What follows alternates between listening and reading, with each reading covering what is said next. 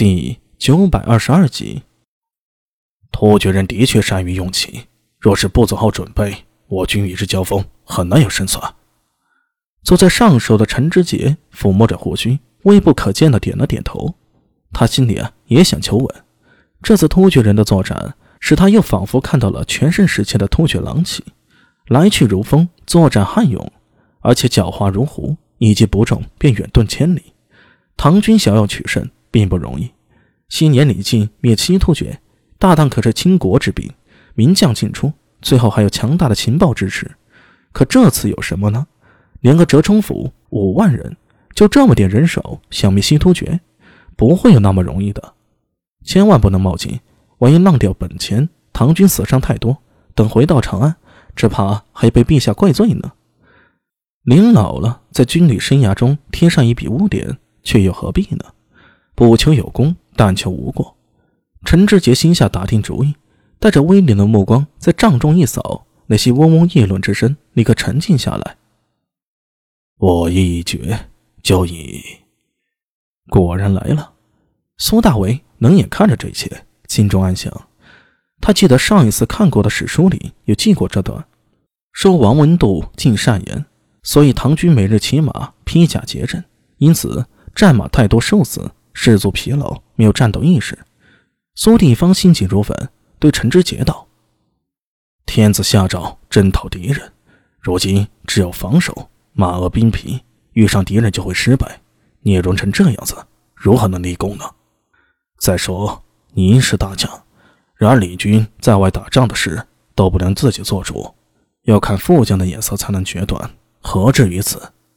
我建议把王文度关起来。”迅速表奏朝廷，等待天子的命令。结果人家陈知节根本没鸟他，该听王文度还是听王文度的。大军磨磨蹭蹭到了横渡城，有胡人部落归附。王文度又说：“这些胡人现在投降，等我军撤回后还会叛服，不如杀光他们，取得他们的财物，以壮军中士气。”苏定方则说：“如果这样处置。”那便是自己当贼，又怎能说讨伐叛逆呢？结果陈知节和王文度还是不听，最后分财物时，只有苏定方一点没拿。这些都是史书上所记载的，但是作为穿越者，亲身经历这一切后，苏大伟觉得史书只怕是在歪歪了。王文度是否是理智的人，是否怀有密旨，答案是肯定的。否则，陈知节疯了，做大总管的楚楚忍让，听从王文度的意见。从事后结果也看出来，王文度称自己皇帝密旨，李治也只是暂时除去他的职务，没多久又起复了。这答案很明显。那么，王文度是李治的人，是不是吃错了药，才故意让唐军失败呢？以苏大伟看，绝不可能。王文度此人用兵如何不清楚，但绝不是蠢材。自然也无法取得李治的信任了。他提出几点，能得陈知节的认可，就说明有一定的道理。陈知节再糊涂，也不至于拿唐军的生死去开玩笑。丧事辱国这种事儿，陈老魔就算得了帕金森，也不会这么干的。他疯了呀！要这样作死，实在是突厥玩的这手突袭打在唐军的软肋上了。不但凶险，还暴露出唐军许多问题啊。首先是。在情报和用奸上落了下风，突厥人那神不知鬼不觉的给唐军玩一手突袭，数万人潜至三十里外，唐军都没有发现。虽然眼下没提，但这事背后的问题大了去了。唐军上下的情报系统都要面临重新洗牌，要自查，要清除可能存在的老鼠，还重新建立对敌的情报系统，绝不能让类似的事发生了。在此前，唐军高度备战。以防再被突厥人偷袭也是应该的。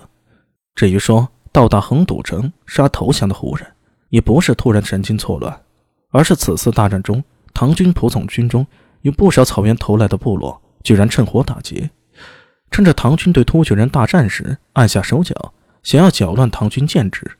这也是陈知节迟迟无法增援苏海镇的原因。唐军大部分力量被这些反水的仆从给拖住了。平定叛乱，找回唐军建制，着实花了一番功夫。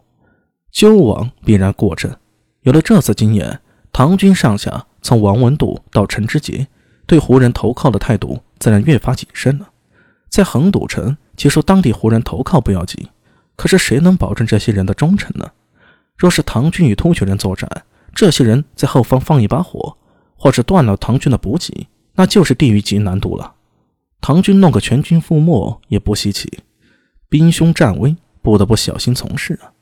这些史书上看起来寥寥几笔，把某人写成十足坏蛋的方式，实在太过浅薄，也太小看古人了。对于这些，现在身处于局中的苏大为能从不同的角度去思考，认为有一定的道理和合理性。但你要问他支不支持陈知节和王文度的战略，那肯定是不支持啊。